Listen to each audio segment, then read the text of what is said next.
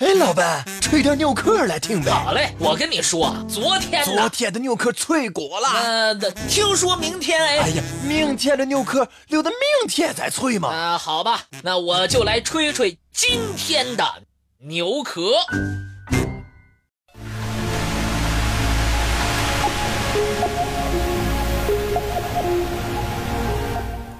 在人类历史发展中，可以说。奥林匹克运动是仅次于宗教历史而最为悠久的社会文化现象。它的起源既流传着优美的神话传说，又伴随着真实的氏族制度衰落和常年不断的城邦战争。在希腊南部坐落着美丽富饶的伯罗奔尼撒半岛。这里有一片神圣的山谷，它就是奥林匹克运动会的发源地——奥林匹亚。古希腊是一个有着许多优美动人神话故事的王国，对于古代奥运会的起源，同样流传着动人的故事。相传，古希腊伊利斯国王要为女儿挑选一个文武双全的女婿。国王提出，应选者必须和自己比赛。有十三个青年丧生在国王的长矛之下。宙斯的子孙佩洛普斯和国王的女儿一直互相爱恋，在爱情的鼓舞下，他勇敢地接受了国王的挑战，终于以智取胜。为了庆贺自己的胜利。佩洛普斯和国王的女儿在奥林匹亚的宙斯庙前举行了盛大的婚礼。婚礼上安排了战争、角斗等比赛项目，这就是最初的古奥运会。佩洛普斯成了传说当中古奥运会的创始人。关于奥运会，还有一个传说：宙斯的儿子赫拉克勒斯力大无比。有大力神的美称。有一天，在伊利斯城完成了常人无法完成的任务之后，不到半天功夫便扫干净了堆满牛粪的牛棚。但伊利斯城的国王却违背了当初赠送他三百头牛的诺言。赫拉克勒斯一气之下赶走了国王。为了庆祝胜利，他在奥林匹亚举行了运动会。实际上，奥运会的起源和古希腊的社会情况有着密切的关系。古希腊是一个信奉众神的国家，古希腊人相信，众神都居住在希腊最高的一座山——奥林匹斯山上。在希腊人尊崇的诸神之中，宙斯是众神之父，因此。古希腊人在奥林匹亚奇迹般地建造了一座雄伟壮观的宙斯神殿，这座神殿变成了希腊人祭神的天坛，奥林匹亚则成为了希腊和周边城邦朝圣的宗教中心。古希腊和地中海区域其他国家的人们，在祭典和收获季节常常举行盛大的集会。并进行各种游乐竞技活动，热闹非凡。最初，集会分散在各地，也不定期，但以奥林匹亚的集会最为盛大。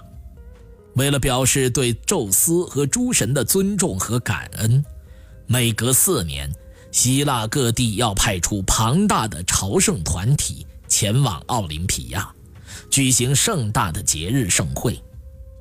在节日期间，要举行宗教朝拜仪式、文艺表演、集市贸易等活动，场面热烈壮观，内容丰富多彩。而其中最为重要的一项活动就是竞技游戏。公元前九世纪至公元前八世纪，希腊城邦制的奴隶社会逐渐代替了氏族社会，这些城邦没有统一的君主。各自为政，为壮大自己的力量，各城邦之间战争不断。战争需要大量的士兵，各城邦扩充兵源，积极训练士兵。斯巴达城邦儿童从七岁起就由国家抚养，并从事体育、军事训练，过着军事生活。士兵需要强壮的身体，而体育是培养能征善战战士士兵的有力手段。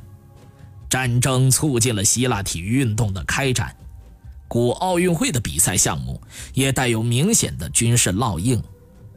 连续不断的战事使人民感到厌恶，人民渴望能有一个赖以休养生息的和平环境，并怀念当年的那种庆典活动。于是，奥林匹亚所在的伊利斯城邦国王联络其他几个城邦的国王，达成了一项定期在奥林匹亚举行运动会的协议，并规定在运动会年实行神圣休战日。神圣休战日期限三个月，在这期间，任何人不得发动战争。每当奥运会召开之前，伊利斯城邦就派出三名使者，头戴橄榄枝编成的头冠，手持结杖，前往希腊其他城邦，宣告神圣休战日的开始，并且他们邀请人们参加古代奥运会。在此期间。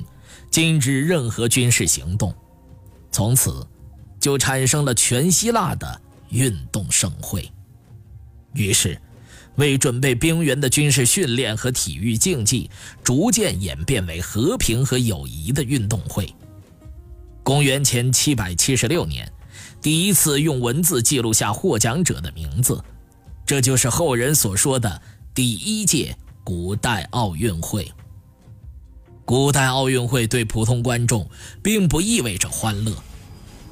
观众如果是从雅典出发，必须跋山涉水，穿过大半个伯罗奔尼撒半岛，沿着一条崎岖不平的朝圣者古道，头顶地中海夏日的炎炎烈日，步行或者借助罗马的脚力，用两个星期的时间才能走完雅典到奥林匹亚三百多公里的路程。如果来自海外殖民地，走水路，那就需要更长的时间了。